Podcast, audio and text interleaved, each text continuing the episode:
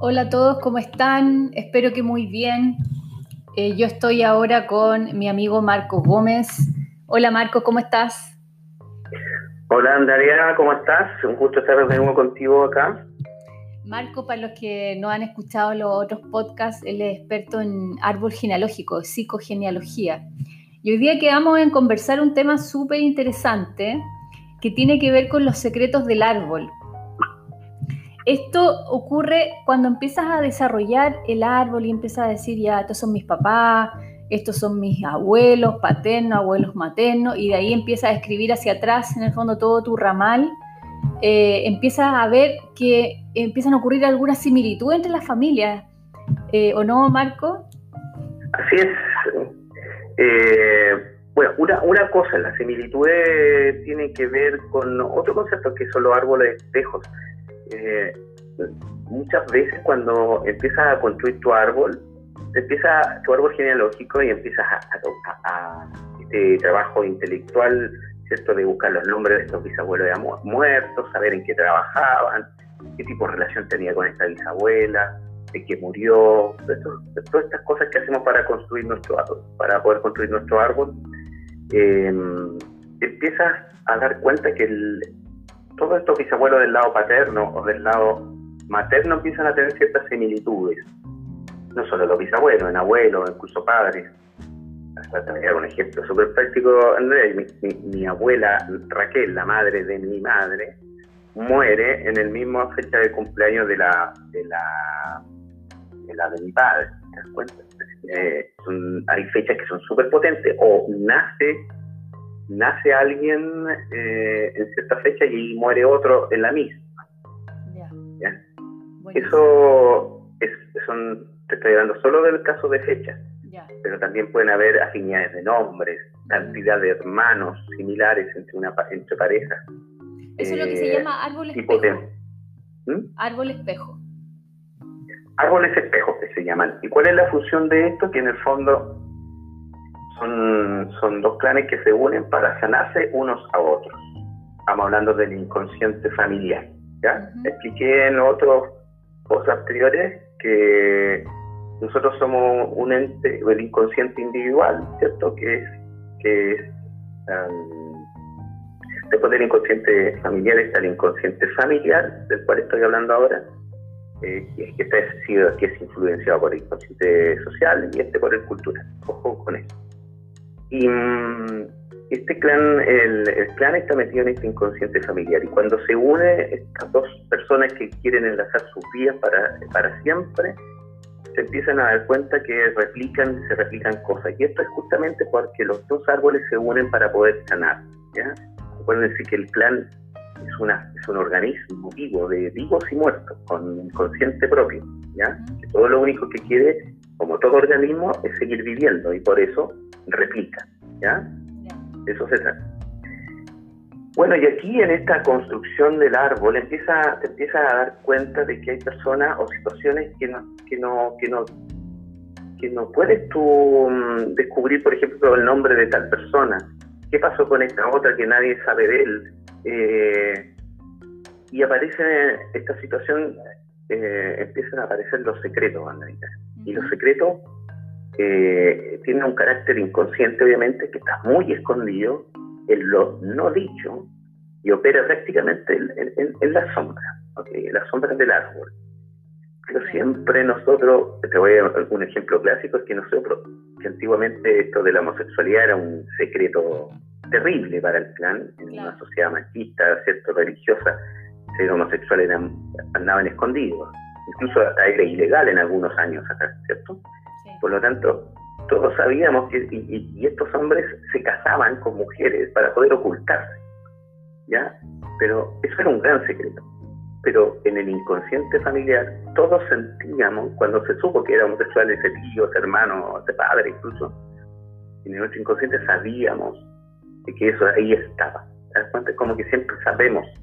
El inconsciente te hace sentido. No hay una negación al respecto.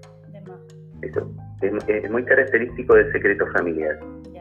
Bueno, y los clásicos secretos familiares son, son estos de los abusos, ¿ah? normalmente pasan por el lado del abuso, eh, están los, los, los insectos, eh, el robo, el robo, el robo de dinero, o sea, crear, crear riqueza a través de un robo, por ejemplo, eh, el hijo natural, etcétera. Hay, mucho, hay muchos secretos que enferman. Y la característica del secreto, porque es súper importante sacarlo a flote, Andreita, porque todos estos pecados, comillas, ¿cierto? Se heredan hasta la tercera o la cuarta generación. ¿eh? Ojo con eso. ¿Solo está ahí? ¿Perdón? ¿Solo hasta la cuarta generación? Hasta, podría llegar hasta la cuarta, incluso generación. Ya. Ya, porque eh, eh, se, va, se cruza por todo el inconsciente familiar. Ya. Lo que no se, lo que no se dice verbalmente, es, el cuerpo lo dice, por eso se convierte en enfermedades. Ya. ¿Ya? O sea, en el fondo, mi abuelo, eh, su, digamos, ese secreto se traslada a mi padre, de ahí a mí y hasta a mis hijas, y afecta, dices tú. Eventualmente sí. La mayoría de los casos se salta una generación nomás. Ya. ¿Ok?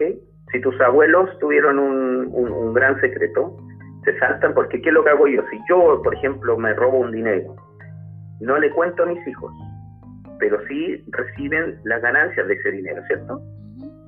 Y mis nietos lo hacen, lo hacen, lo, hacen carne. ¿Ya? Eso normalmente, esa es la mayoría de las veces sucede así. Pero podría llegar, que tan grave sea ese secreto, podría llegar hasta la cuarta generación. Normalmente son los abusos pasan eso, cuando el abuso es un secreto permanente. Eh, yo abuso de, un hijo, mi hijo es muy probable que abuse de su hermano de otro compañero y este de otro y así sucesivamente. Eso produce neurosis, produce depresión, incluso podría llegar, termina, y, el árbol como se está enfermando, termina en la cuarta generación con suicidios. Uy, qué fuerte. Fuerte pues. Fuerte. ¿Y como que se van amplificando a medida que avanzan generaciones? O sea, amplifica en la medida que este secreto va, es como ir guardando mugre debajo de la alfombra. Claro. Llega un punto en que ya esto explota. El, yo, hay muchos árboles genealógicos de asesinos en serie, por ejemplo, que terminan con, la, con, sus propias muertes, hasta ahí no más llega, no tienen descendencia. Y esas descendencias también se atrofian, terminan desapareciendo, se autodestruyen. Okay. qué potente. Eh, hablábamos el otro día eh, sobre que hay como, eh, también se repiten eh, las profesiones. ¿Qué pasa con la, cuando de repente se, se va repitiendo la profesión de uno, de un linaje sobre otro y otro y otro? ¿Qué pasa ahí? lo que pasa es que ahí, Andrita, aparece el tema del doble en la, en el, en la, en la familia. Eh, nosotros tenemos dobles en el plan. Hay personas que son nuestros, nuestros, nuestros dobles que nos vienen a enseñar algo o ellos vienen a aprender algo de nosotros. una de esas es la profesión que yo estoy repitiendo en el árbol. Después de esta parte yo te voy a dar algunas profesiones y, qué tipo de enseñanza esa profesión o de qué tipo de sanación está haciendo ese trabajo o esa profesión en mi alma. ¿Ya?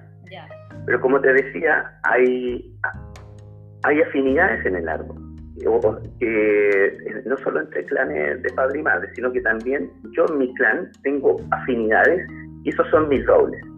Es aquella persona de la cual existe una afinidad, muchas veces es, inconsciente, pero es muy grande, de la cual digamos, programas, vivencias, pueden ser eh, conflictos, incluso hasta enfermedad. Yo puedo tener una afinidad con alguien porque replico esa enfermedad, ¿te das cuenta?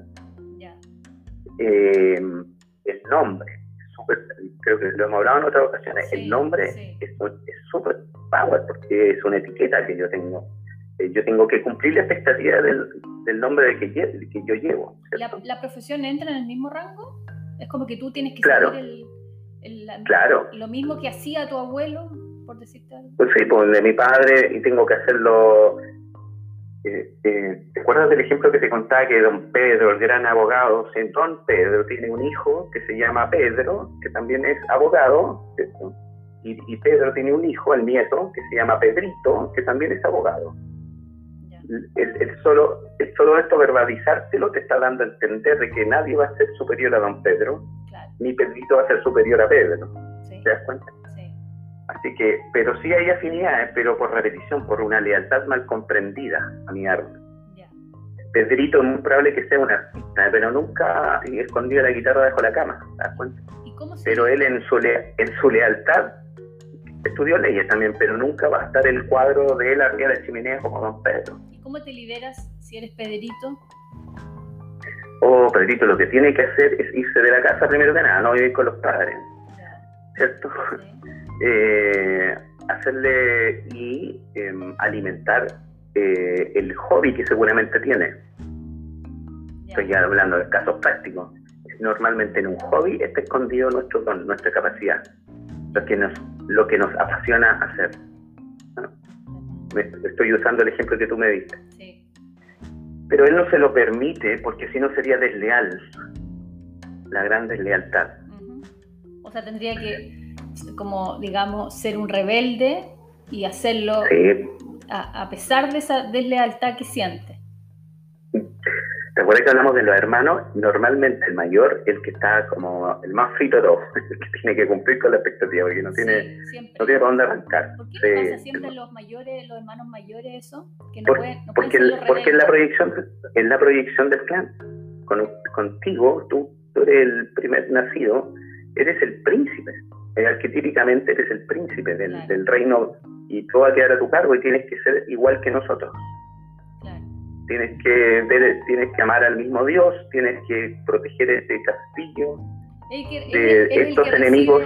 es el que recibe ¿Mm? mayor atención también, mayor cariño. Obviamente, sí. Y obviamente en esta sociedad machista eh, tiene que ser hombre, ¿no? Claro. ¿Cierto? Y todas las fichas del clan todas las fichas. Bueno, y él pero en positivo, eso significa que este está, el, el, mayor está entrenado a proteger a, los que vienen. Eh, eh, es un líder innato. Igual tiene dones, no, no, no, no, no es una queja. Lo que pasa es que está la trampa detrás de esto. Claro. Sí, ser príncipe no, no es malo, porque si me han entrenado para, para heredar un terreno sano, es súper es super rico. Y generalmente le pasa a estos hijos mayores que son los que eh, o heredan el nombre o heredan la profesión.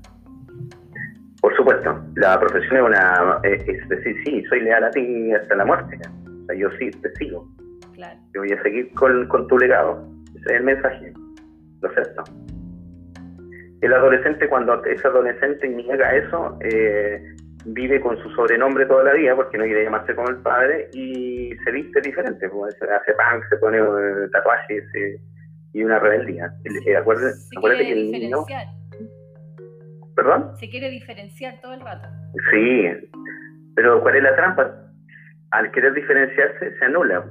Hago lo que no, hago lo contrario a mi padre o a, mi, a lo que quiere mi clan y dejo de hacer lo que yo quiero. Porque estoy revelado, estoy en rebeldía no estoy haciendo lo que yo quiero.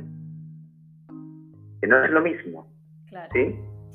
Si yo tengo, si yo tengo un clan racista, perdóname el ejemplo exagerado, si, mis padres son racistas, me busco una, una polola de raza negra. ¿Te das cuenta? Y, y me rebelo contra ellos, pero no estoy enamorado de ella. Claro. Ya estuvo en la trampa igual. Claro, es como finalmente eh, te usas a ti mismo de capricho nomás. Claro, claro, y te estás dañando igual, pues dejas de, desarrollarte. Igual que si tú le dijeras, ok, voy a ser como tú, dejo de desarrollarme yo, hago lo que ustedes quieren. Por eso, el, ¿sabes tú que el tercer hijo es el más libre de todos? Porque los otros ya pagaron el pato. Así que el tercer hijo normalmente es el que hace lo que quiere. La mayoría de las veces. Como que los padres ya se han preocupado demasiado los otros dos, el tercero no. Bueno, y, lo otro, como te decía yo, eh, era lo que tú me preguntabas, los, dobles por profesión. Sí. Ah, hay, hay, varias profesiones que, que tienen un sentido. Por ejemplo, lo que te decía antes que comenzáramos, pues, ser juez o abogado o, cualquier trabajo que esté relacionado con las leyes tiene que ver con salvar las injusticias que han habido en el clan, por ejemplo. Significa que esa persona en su inconsciente, él quiere ser abogado porque, eh, digamos, eh, hay algo que sanar en su árbol, eso. En su árbol, claro, hay injusticias de las cuales fueron víctimas en el clan y él quiere salvarlos en su inconsciente familiar. Bueno, estamos hablando del inconsciente familiar. Sí. Le hace sentido estudiar eso porque salva al clan de las injusticias que, ha pasado, que han pasado con, sus, con, con, la historia familiar. ¿Y eh, esa profesión? otro, otro ejemplo, los políticos, los, senadores, por ejemplo, los sindicatos, todos tienen que ver con el prestigio del clan. Una familia desprestigiada se hace honorable. ¿Cómo le decimos los políticos? Comillas. Más allá de, de nuestra opinión individual, los honorables.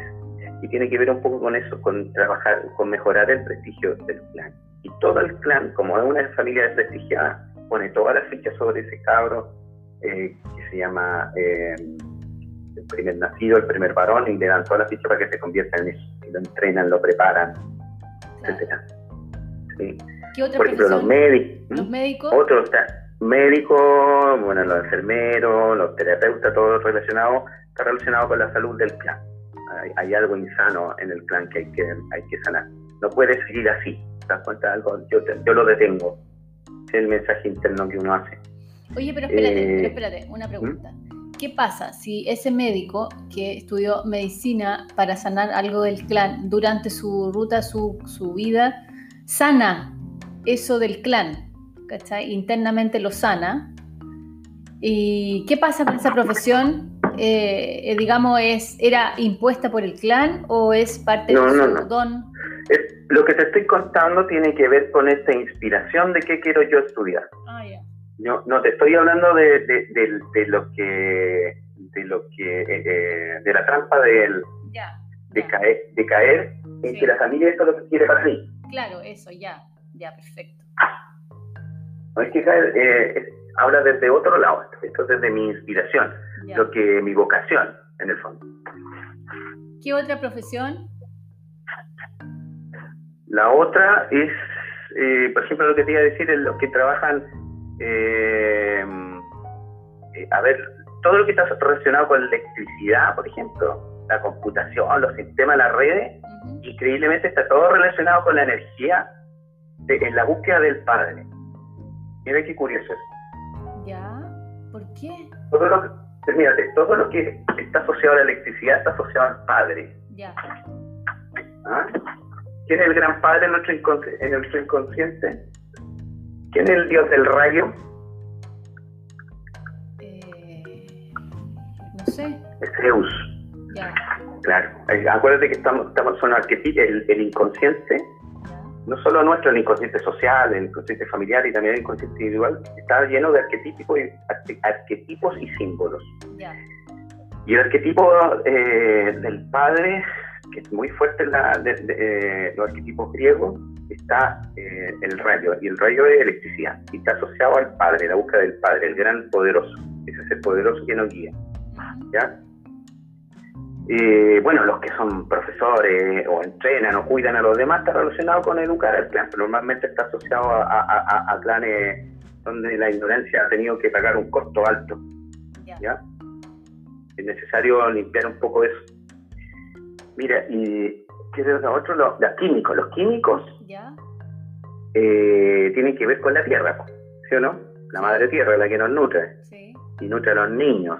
Por lo tanto, está asociado la energía eh, de la madre. Ya. Los ingenieros, todo lo que es matemático, todo lo que es cabezón, tiene que estar relacionado con, el, con los padres, con el padre, con la energía paternal, mejor dicho, no con el padre, obviamente están.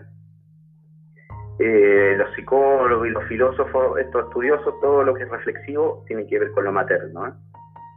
Eh, por ejemplo, un, psicólogo intenta siempre reparar los problemas psicológicos de la familia. Por ejemplo, hay un rayado en la familia y de repente aparece el psicólogo. O peor aún, yo estoy súper, me siento súper, eh, no sé para dónde a la misma en mi vida, yo necesito sanar, me hago psicólogo. Claro. Eh, em, arquitecto? ¿Qué otro? Hay otro simpático que tiene que ver con los panaderos, con los panaderos, Esa profesión que tiene que ver, bueno, tiene que ver con la familia, el pan es la reunión, acuérdate, de la familia, en la religiosa, ¿cierto? Esta reunión de los domingos, símbolo de la familia. Es un símbolo muy fuerte, muy religioso. ¿Pero qué aspecto de la familia? Porque en el fondo ya tú decís la familia, sí, pero es como tan amplio. No, lo, que pasa es que acuérdate que la, la religión eh, tiene un concepto de la familia de unidad, ¿cierto? sí. Eso, la unidad de la familia. Ya. ¿Dónde se produce la unidad de la familia? Simbólicamente en la mesa. En torno al pan. El, almuerzo el día de domingo, donde dividimos el pan. Es muy cristiano eso. Sí, sí. Bueno. Ese es un pensamiento. Sí. ¿Los arquitectos? Los arquitectos tienen que ver con, con, con la construcción. ¿Por qué pregunté por los arquitectos? No sé por qué se me ocurrió. no, eso es para crear el techo, para construir el techo que no ha estado antes, donde yo me he sentido sin, sin lugar, sin un lugar, sin territorio. Ya, ya. O sea, eso es lo que claro, tú estás eligiendo esa profesión para hacer tu territorio. Construir tu propio espacio. Construir tu propio espacio. Sí, ese espacio que no, que no estaba en, en un, tú o una parte de tu familia no, no lo tuvo o no lo sintió. ¿Ya? Yo puedo tener territorio, puedo vivir en una casa, pero siento que no pertenezco. Claro, de más. Sí. sí. ¿Qué más? pucha, ya, están los comunicadores, ¿qué, están reparando? Los, los, comunicadores de radio, todo esto, los de la tele, reparan la comunicación familiar.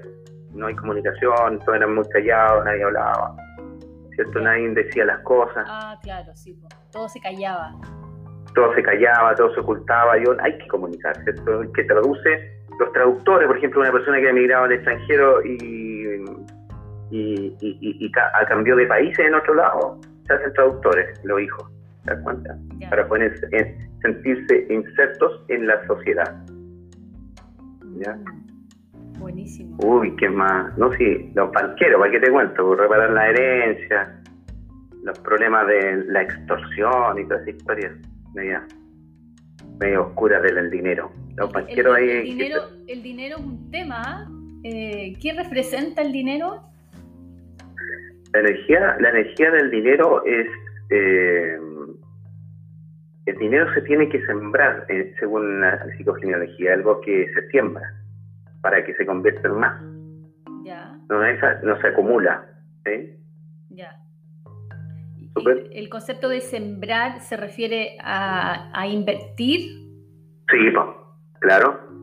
Pero hay, hay un tema ahí que tiene que ver con sembrar en tierra fértil. Ah, ya. Sí no es llegar y andar invirtiendo, hay que, hay que invertir en tierra fértil. Hay que saber invertir. Así es, así es, querido. Claro, porque generalmente hay muchos de, los secretos familiares o de los rollos en torno al clan que están relacionados con el dinero. El dinero ha sido un tema eh, potente en la familia, como causa de crisis, de rupturas, de, de matrimonios o no, sobre todo antiguamente. Sí, de hecho uno de los cuatro energías en las cuales nos movemos cuando hablamos del mundo material. Eh, el mundo material está incluido la energía del dinero ahí.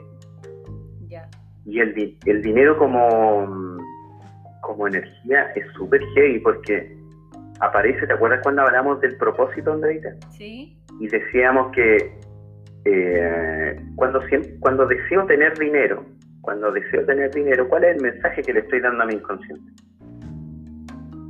Cuando decido tener dinero. Cuando deseo tener ah, dinero, quiero tener tan esto, quiero tener esto otro, quiero tenerlo, quiero tenerlo. El mensaje que me estoy dando a mi inconsciente, que no, no, no, no, no entiende, no existe pasado ni futuro para mi inconsciente, todo es aquí y ahora, ¿cierto? Que no tengo, ese es el mm. mensaje que no tengo, claro. Eh, no, tiene, no tiene sentido el humor tampoco en inconsciente, ojo con claro, Claro, ¿Ah? Sí, pues hay que ser, eh, digamos, irónico. La ironía, eso duele tanto la ironía porque el inconsciente lo cree verdad. ¿sí? Cuando le decimos Pedrito, Juanito a persona adulta, le estamos hablando al niño. El inconsciente entiende que está hablando al niño. Claro. Wow. Cuando yo le digo mamita a mi mamá, soy un niño, aunque tenga 50. Claro. Mi inconsciente se, lee así. Y ahí, y ahí está mi fragilidad emocional en ese momento. Por eso aparecen personas tan rudas y tan fuertes al lado de sus padres, parecen verdaderos niños. Tiene que ver con eso. Bueno, pero vámonos al dinero. El dinero tiene que ver con eso. Cuando yo estoy pidiendo algo eh, que quiero tener, es porque estoy viviendo en la carencia. Eh, ¿Te acuerdas que estábamos hablando un poco antes con referencia a la carencia? Eh, y te di como ejemplo, me va a perdonar mi hijita que la use como ejemplo, pero en el fondo, si yo nunca estoy conforme con lo que tengo, ¿cierto? Si, si mira, un clásico, mi hijita, cuando estamos todos los domingos, estamos todos reunidos, pero falta uno. No se sienta hasta que llama a la persona, como que, como que siempre te está faltando algo. ¿Te das cuenta? Y no te das cuenta y no valoras la riqueza de los que están en la mesa. ¿Te das cuenta? Funciona igual con el dinero. Eh, siempre tiene esa carencia de madre, pero tiene su tiene dos refrigeradores, tiene su casa, tiene dos hombres que la cuidan, tiene más de, lo que tiene cualquiera en el campo. Los hijos no tienen ni casa propia, pero ella lo tiene todo, pero aún así parece que tuviera la carencia, una carencia permanente. Mm, y la riqueza, el dinero tiene que ver con una con la riqueza interna para convertirla en riqueza externa. No es al revés. La riqueza a mí no me va a hacer mejor persona. Mm. ¿Sí? Pero sigue siendo una, una buena persona, puedo obtener riqueza. Claro. Bueno, hay creencias familiares que, de repente se nos fueron inculcadas, que hay que empezar a eliminarlas, que tiene que ver con que el, rico, el rico no siempre es buena persona, en cambio el pobre. ¿no ah, sí. Es una, es una creencia eh, muy limitante, una de las más poderosas. o, lo que, claro, que tú asocias incluso el dinero a, algo malo, lo que estás diciendo tú. Ah, no, porque él tiene plata. ¿Cachai? Claro. En cambio él no, el pobrecito. ¿Cachai? Es como una creencia absolutamente limitante porque en el fondo tú asocia tu inconsciente que probablemente el tener dinero no te hace buena persona. En cambio, tengo que no tener para ser bueno. Imagínate que tú tuvieras un padre con mucho dinero que, ha, que no ha abusado, ha abusado de sus trabajadores, ¿cierto? Que eh, no pagaba, no le pagaba el dinero que les correspondía o que los retaba delante de los demás. Y, tú ves todo eso cuando te lleva ese padre a, tu, a, su trabajo y, y, si eres sensible eso te puede marcar terriblemente, ¿cierto? Y asocias el poder a eso. ¿Te das cuenta? Y ahí es donde yo decido aceptar o rechazar eso. Mm. En torno al dinero yo creo que da para hacer un programa aparte, ¿ah? porque hay muchas creencias eh, limitantes eh, que nos coartan la capacidad de ver la abundancia. Sí, totalmente. Eh, Marco, siguiendo con las profesiones que estábamos viendo, Em, hay profesiones que, bueno, unas apuntan obviamente al área más masculina, más, digamos, de cabeza, ingeniería, otras más del, área, como dijiste tú, de la salud, que ve los aspectos que tienen que ver con la salud. ¿Y qué pasa con algunas actividades que no son profesiones, pero, pero, pero, pero se realizan, ¿cachai? No como una profesión, sino como un hobby o como, no sé, pues algo que hiciste nomás caballero que, no sé, joyero, por decirte, o, el pintor, o el artista, eh, otras actividades. Mira, sí, lo que pasa es que hay que eh, caer completamente en eso de querer eh, sanar el árbol, ¿ah? cuando hablamos de una vocación, cuando hablamos de un deseo, una inspiración, una pasión frente a algo, y no ha sido influenciado por los padres, ahí eh, estamos hablando de un trabajo que está reparando algo en el plan. Porque es que un oficio, una profesión eh, tiene tan tiene tanto valor como, eh, para poder sanar el árbol, pero desde siempre dejar claro que desde la pasión, desde la vocación, desde la vamos a, vamos a otra actividad, por ejemplo, ya el, tío abuelo que fue ladrón. muy probable que estuviera más en la policía. o juez. ¿Ah? Ya. Eh, hay, hay, qué sé yo, y otra. El ser monja. Ser monja. Eh. Bueno, ¿qué, qué, qué repara la, la, monja? Está reparando em, en esta sociedad en esta sociedad tan cristiana, es muy posible que esté reparando algún pecado sexual en el árbol.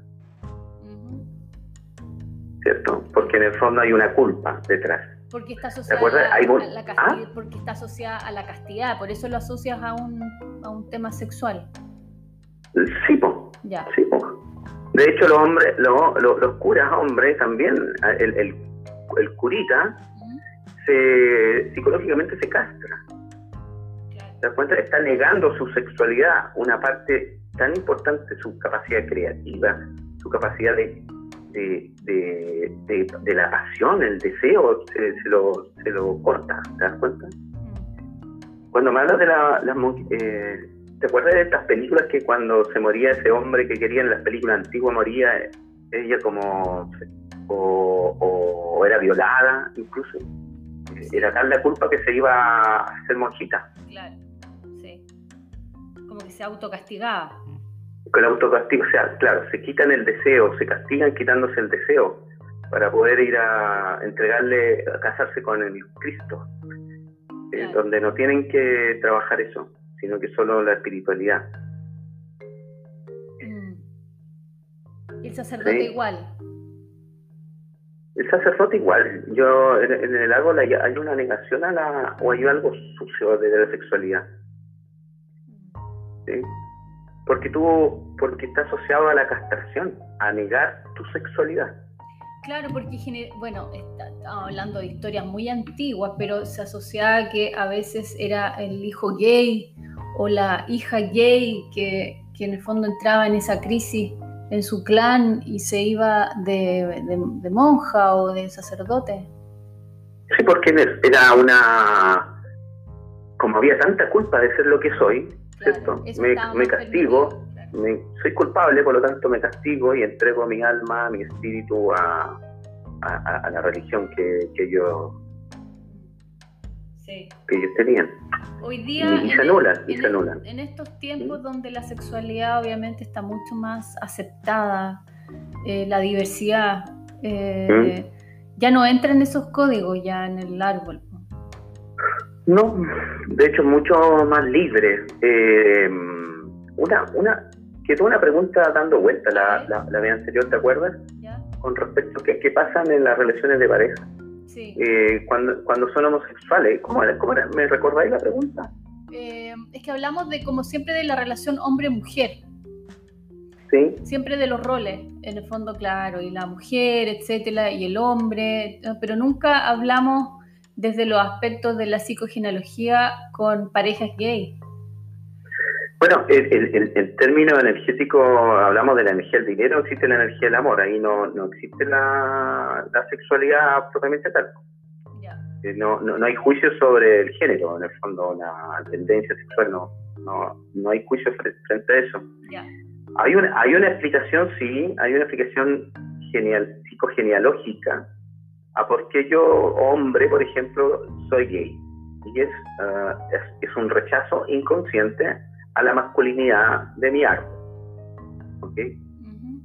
Y viceversa, pues si yo soy lesbiana, estoy negando la feminidad de mi árbol. ¿Y por qué ocurriría una negación de ese tipo? Por ejemplo, normalmente serán los cambios de roles de pareja. Es decir, que la mujer se masculiniza en la relación, por lo tanto es la activa, y la mujer y el hombre se feminiza y es el receptivo. Y eso hace hombres débiles, si yo soy hombre, suponte, soy un hijo varón, tengo un padre súper débil, fragilizado, con una mujer que incluso hasta podría violentarlo, yo me quiero ser fuerte, yo no quiero sufrir, no quiero ser hombre, porque sufriría. ¿Te das cuenta? Y me, y, me y me feminizo, porque así soy amado, soy protegido, ¿sí? Eh, no tengo que andarme agarrando combo, por ejemplo, si viene una familia violenta, donde los hombres se, se morían porque se ponían a pelear. ¿Y tú has, comprobado en, en pacientes esto? De hecho, tengo uno muy cercano, uno muy cercano, donde los roles están cambiados. Eh, y, el, y de muy niño, él tiene una, los niños antes de que, antes de que sean se definen sexualmente, hablando desde, la, desde su biología, hay una, hay una tendencia, es una tendencia que se veía venir con este caso que te estoy conociendo, que era muy niño, pero tenía una tendencia y, lo, lo, y caía perfectamente el caso que te estoy dando, donde ella era el varón del, de la casa y él era la mujer de la casa. ¿Te das cuenta? Y este niño varón empezó a feminizarse. Todavía no era gay, ni mucho menos. Y después pasó la pubertad y se definió como gay, pero venía marcado y no hubo. Y los padres, miren más, los padres se dieron cuenta, pero no pudieron hacer ellos nunca la conversión. Así, así de favores. ¿Te das cuenta? Eso, eso, eso es una explicación psicogenealógica, no hay juicio, ni negación, ni, ni, rechazo frente a eso. Eh, solo una consecuencia. Y, pero con respecto al amor de pareja, no cambia nada si son homosexuales, hombre o mujer, hetero, da lo mismo. siempre hay alguien con un rol más masculino ¿Mm? y alguien con un rol más femenino. Sí, pero siempre, siempre incluso, incluso en el mundo de lo, en el mundo homosexual hay uno que es más receptivo y el otro más activo. Sí. siempre hay un juego, pero hablando desde lo masculino y femenino desde esa perspectiva, siempre hay uno que tiene un rol y, y el otro cumple el otro de receptivo. Para que haya, para que haya dualidad, si no sería esto que me cuentas tú de, ¿cómo se llama? De esa mm, decisión en el inconsciente de tomar un rol femenino, por el caso que pusiste eh, hace un ratito, eh, no necesariamente de repente son tus padres o tus abuelos, puede venir incluso más atrás. Sí, puede ser mucho más atrás. Sí. Sí, ah, bueno, ahí, como te digo, yo estoy hablando de ya es siempre siempre tengo que, tengo que recordar a, nuestros amigos de que cada uno de nosotros es un universo aparte y cada uno hay que trabajar, cuando trabaja su árbol, hay, eh, cada caso es excepcional por sí solo, yo estoy hablando de generalidades. Pero como te digo, em, incluso está demostrado a través de la, ¿cómo se llama? La epigenética. Sí. De que la epigenética, ¿has escuchado de la epigenética? Sí. Sí, eh, hasta la tercera generación al menos eh, se repite el tema emocional. sin que el hijo lo haya, lo haya vivido.